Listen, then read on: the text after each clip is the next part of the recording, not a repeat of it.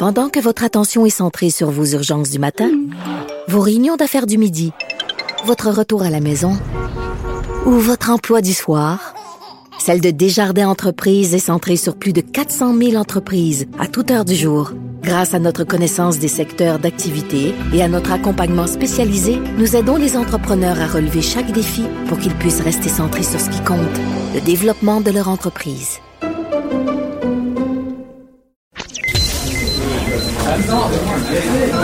Silence Veuillez vous lever.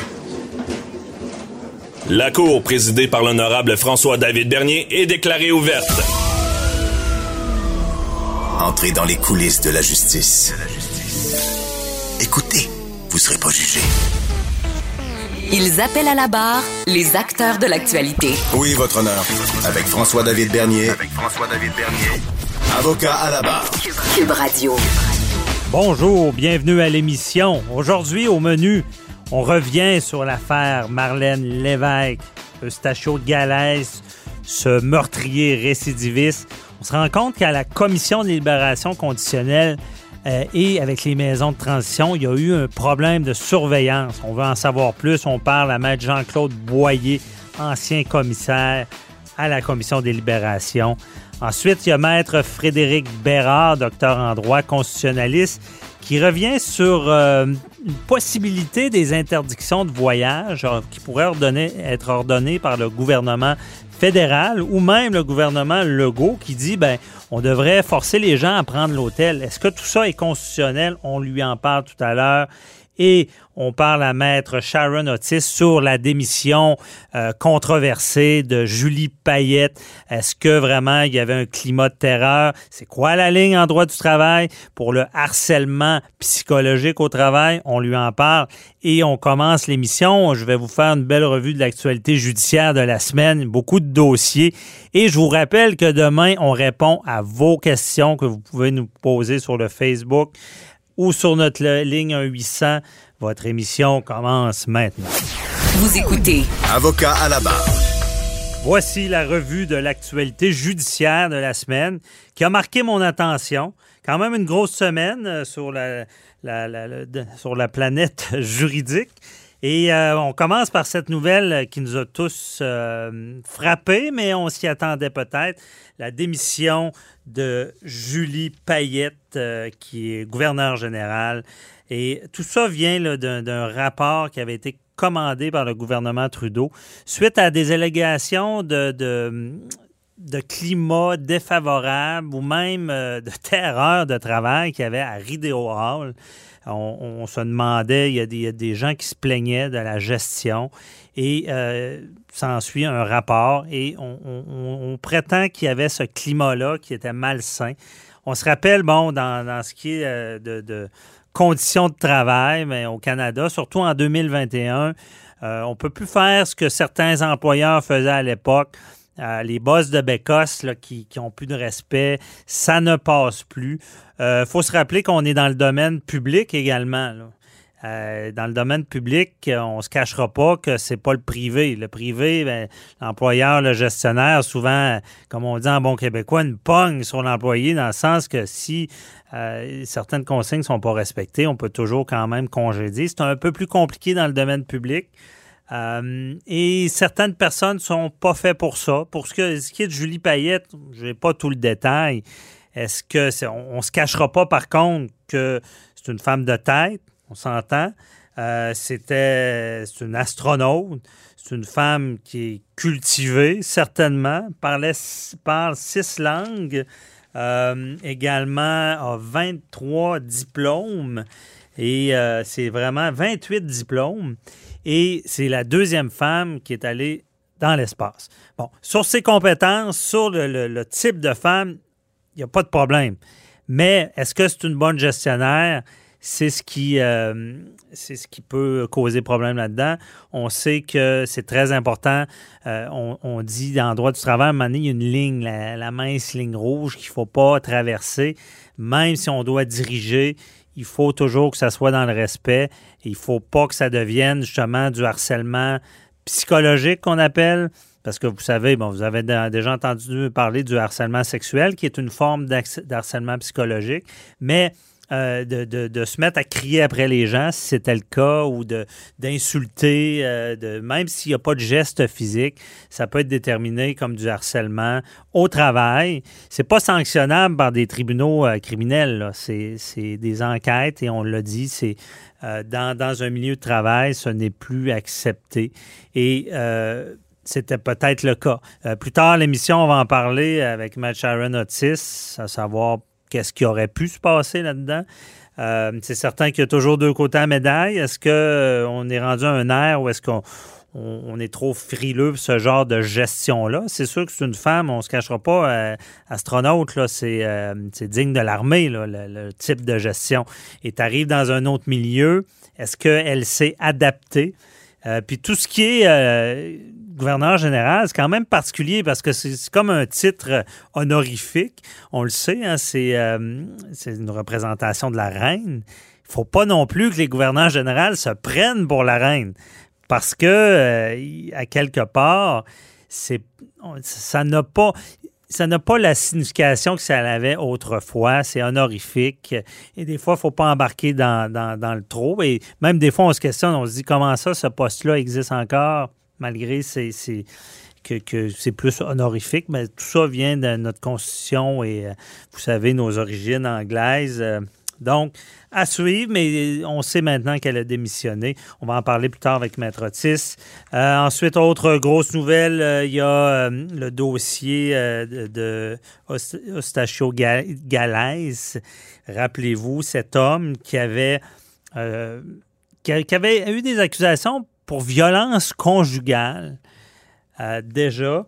Ensuite, qui euh, commet un meurtre en matière de violence conjugale, encore une fois. Et donc, cette personne-là, un mort deuxième degré, comme de la prison à vie, il faut se le rappeler, mais peut sortir après, je pense, je me rappelle bien, c'est 12-13 ans et 15 euh, ans euh, il, peut il était éligible à la libération conditionnelle. Et là, on se rend compte, dans ce dossier-là, ça n'aide pas la cause de ceux qui défendent le système et qui disent qu'il y a une commission qui est là pour veiller au grain, de ne pas libérer un criminel qui pourrait récidiver. Mais là, c'est arrivé avec ce cas-là. C'est très rare. Euh, c'est un meurtrier qui a, qui a réussi à récidiver. Et là, on se rend compte qu'il y a eu des lacunes. Il y a la commission, plus tard, à ou demain, à l'émission, on reçoit un commissaire justement qui va nous éclairer là-dessus. Est-ce que y a le travail bien fait? Euh, il y a des intervenants aussi. Il y a les maisons de transition. Et dans ce dossier-là, on semble détecter que le problème vient plus des maisons de transition à l'effet que on leur a délégué cette surveillance-là surveillance. Et là, rappelez-vous du tollé disant que dans son, son contrat, si on peut dire, c'est la bonne expression, de, libération de ce qu'il peut faire, on lui aurait permis de, fréquenter des salons de massage. Vous savez, salons de massage, la procession se passe là. là. C'est, euh, donc, c'est problématique. Et d'un côté, est-ce que c'est la maison de transition? Mais si oui, ça semble être le cas, mais c'est approuvé par la suite par la Commission de libération conditionnelle du Canada. Et eux là, sortent dans les médias cette semaine disant On n'a jamais approuvé ça. J'espère. J'espère que vous n'approuvez pas ça. Ça n'a pas de sens. Mais euh, tout ça est arrivé à, cette personne-là qui devait être hautement surveillée parce qu'il a commis le pire crime du code criminel qui recommence. Et malheureusement, on se rend compte qu'il y a eu des lacunes. Si on peut apprendre de ça, tant mieux. Et euh, comme je vous dis, écoutez l'entrevue tout à l'heure avec euh, Maître Boyer, là, qui était commissaire. Euh, il va tenter de nous éclairer tout ça. Puis on, essaiera de bifurquer sur le dossier Bissonnette tout le débat qui s'en va à, la Cour suprême. Et aussi, ben, autre grosse nouvelle, c'est la quarantaine obligatoire, peut-être à l'hôtel. Euh, vous savez, le gouvernement Trudeau euh, envoie des signaux qui pourraient tenter d'interdire les voyages. Gros travail parce qu'on sait que la charte, ça va être difficile parce que c'est, euh, encore une fois, on va en parler plus tard à l'émission avec Maître Frédéric Bérard. Euh, à savoir ce que c'est constitutionnel d'interdire des gens de voyager. Ben moi, je vous dis tout de suite que euh, ça c'est pas facile. C'est pour ça que c'est un terrain glissant, on se le cache pas. C'est un droit qui, qui date de longtemps. Et euh, c'est pour ça que je pense que le gouvernement Trudeau est frileux. Et le, gouvernement Legault provincial qui dit ben allez-y, c'est vous qui avez la compétence, faites-le. Il n'y a pas de nouvelles. On sent que le gouvernement québécois serait même prêt, prêt à le faire. On propose même de dire, ben, les gens qui reviennent de voyage, ils doivent se payer un hôtel pendant 14 jours. Puis, sachant c'est où l'hôtel, la chambre d'hôtel, mais ben, il faut envoyer des, soit la SQ si c'est au Québec, pour faire des vérifications parce qu'on se rend compte qu'il n'y en a pas eu trop de vérifications euh, suite aux quarantaines. C'est pas ça qui avait été annoncé parce qu'on parlait de, de, graves sanctions, et, mais ça semble pas être respecté. C'est peut-être une solution. Et on en parle tout à l'heure. Puis demain, dimanche, on va répondre. Il y a une question du public là-dessus à laquelle on va répondre.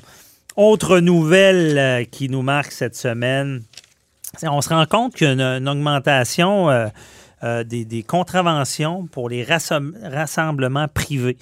Et ça, c'est grâce au couvre-feu. Le couvre-feu, on l'a entendu, semble faire ses effets pour une diminution de la propagation. Et effectivement, on, se rend compte aussi que ça permet aux, policiers de mieux faire leur travail. Parce que avant le couvre-feu, de détecter un rassemblement privé, c'était peut-être un peu plus compliqué, vu qu'il y avait des exceptions, plus d'exceptions.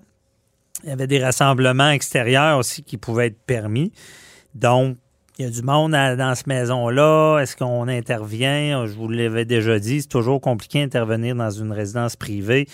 Ce sanctuaire euh, qui, qui, qui, qui, vous protège, ben c'est pas trop agréable. Ces policiers rentraient là comme dans un moulin. Mais avec le couvre-feu, c'est plus facile d'identifier les places problématiques et on agit. On a compris le message du gouvernement. On donne plus de contraventions. Euh, c'est ce qui a été relaté par le Journal de Montréal cette semaine. Très intéressant. Euh, puis j'avoue que oui, c'est une bonne stratégie, on ne se cache pas, parce que le travail des policiers devient plus facile euh, dans ce cas-là. autre nouvelle qui, qui m'a marqué cette semaine, il y a, vous savez, à, Montréal, il y, a, un juge qui a torpillé l'utilisation des lecteurs de plaques du SPVM. Eh oui, ça existe, la technologie. le, véhicule euh, de police roule sur la route et peut détecter, peut lire les plaques, savoir où est-ce qui, euh, s'il y a un problème avec certains conducteurs. On parle souvent de, bon, de plaques pas payées. Oublier de payer ses plaques à sac, on roule. Hop, on passe proche du policier, on va être détecté automatiquement. Mais il y a un, juge qui n'aime pas ça parce qu'il dit, et, quand c'est le cas, on, reçoit une contravention par la poste, et le juge n'aime pas ça parce qu'il dit, bon, il y a peut-être une raison, on, ne peut pas seulement euh, détecter des plaques et envoyer des contraventions par la poste. Il faut arrêter les gens et euh, faire, son travail de policier pour euh, émettre ces contraventions-là. quand même une bonne nouvelle parce que certaines personnes m'ont posé la question, est-ce qu'on peut utiliser ce système-là de détection de plaques, par exemple, pour le couvre-feu? Est-ce qu'un policier peut circuler, mettre en fonction ce détecteur-là? Détecter des plaques qui sont sur la route après 8 heures pour envoyer des contraventions? Mais la réponse, c'est non, heureusement, parce que vous pouvez avoir une, euh, une exception, comme les travailleurs qui sont obligés, euh, exemple, l'hôpital ou euh, devoir visiter quelqu'un en urgence. Donc, ils ne pourraient pas seulement envoyer des contraventions. Et pour finir ma, ma revue de l'actualité, je veux vous parler d'un dossier. C'est un jeune homme de 10 ans qui a pris une voiture et euh, il n'a pas le droit de conduire, évidemment, roule, se fait suivre par les policiers, se rend compte que c'est un petit gars de 10 ans. Euh, le jeune fait même pas d'infraction. Mais il veut pas s'arrêter. il continue. Les policiers veulent l'arrêter. Et là, on finit par mettre un, tapis de clous pour qu'il s'immobilise. Et on. Ben, c'est un enfant de 10 ans. En bas de 12 ans, il n'y a pas d'accusation et on, on en prendra entreprendra pas de, procédure contre lui parce que c'est un délit de fuite ce qu'il a fait. Mais quand même, ça, nous laisse. On, se pose des questions. Comment ça, un enfant de 10 ans conduisait un véhicule? Et c'est pour ça qu'il y a eu une dénonciation à la DPJ à suivre dans ce dossier-là. Donc, euh, c'était la revue de l'actualité par Maître Bernier.